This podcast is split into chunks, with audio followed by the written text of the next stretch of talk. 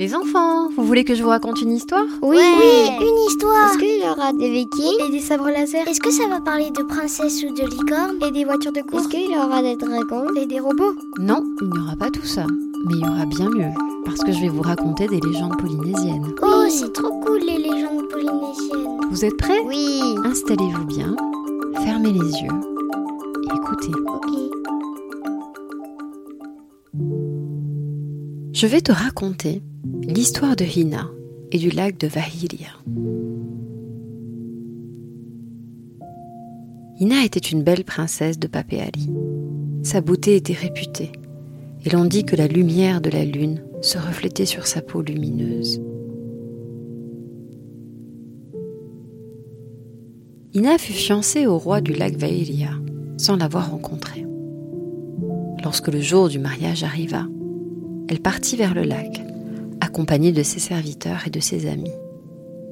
Arrivée à mi-chemin dans la vallée, elle aperçut, à sa profonde horreur, son époux qui venait à sa rencontre et qui n'était autre qu'une énorme anguille, aussi large et longue que le tronc d'un arbre.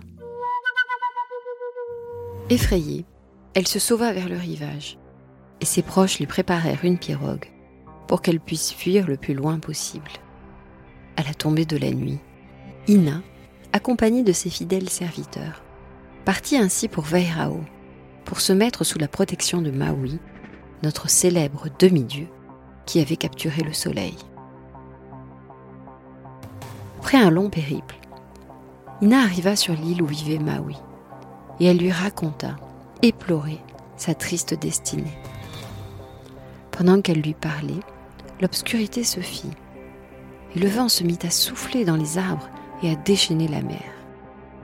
La fureur des éléments devenait de plus en plus inquiétante lorsqu'ils aperçurent, pétrifiée, une énorme forme sinueuse qui s'approchait. Ina comprit que c'était l'anguille qui venait la chercher, et elle supplia Maui de l'aider. Alertée par l'imminence du danger, Maui aiguisa alors sa hache et prépara son fameux hameçon magique. Puis, comme l'anguille s'approchait du rivage, il mit un appât magique sur l'hameçon et y attacha des cheveux de Hina. Maui attendit que l'anguille soit le plus proche possible, puis jeta l'hameçon dans la verre. L'anguille ouvrit sa gueule, attrapa l'hameçon et fut prise au piège.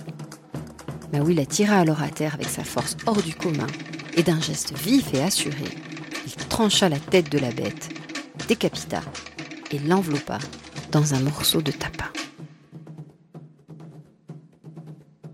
Il remit alors le paquet à Ina en lui indiquant de l'enterrer près de son malais, l'enclos sacré de sa famille. Il insista sur l'importance de cette mission, en lui rappelant bien qu'il était vital qu'elle ne pose pas le paquet à terre avant d'être arrivée chez elle.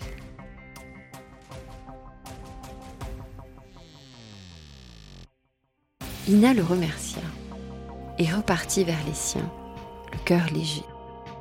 Elle se sentait libérée et enfin en sécurité.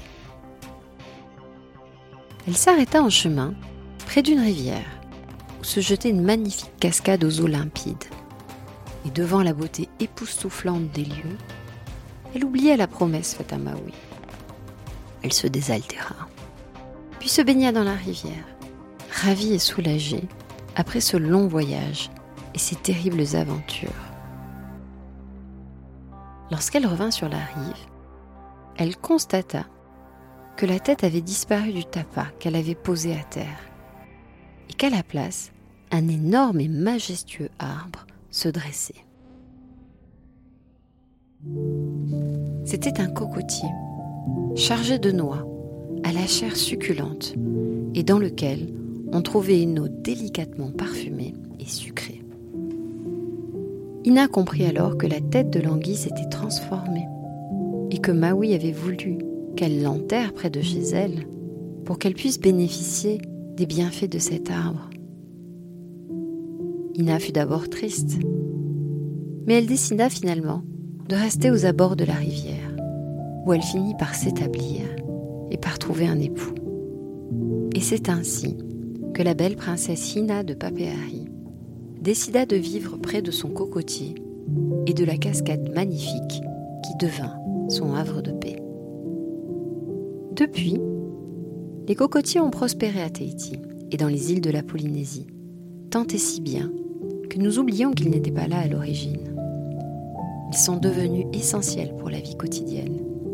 Grâce au coco, on peut manger, boire, mais également fabriquer de l'huile, ou encore couvrir les maisons et utiliser le bois pour la construction.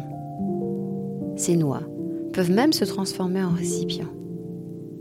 Et si tu observes bien les noix dont on a enlevé l'écorce, tu pourras deviner deux yeux et une bouche qui évoquent en effet une tête.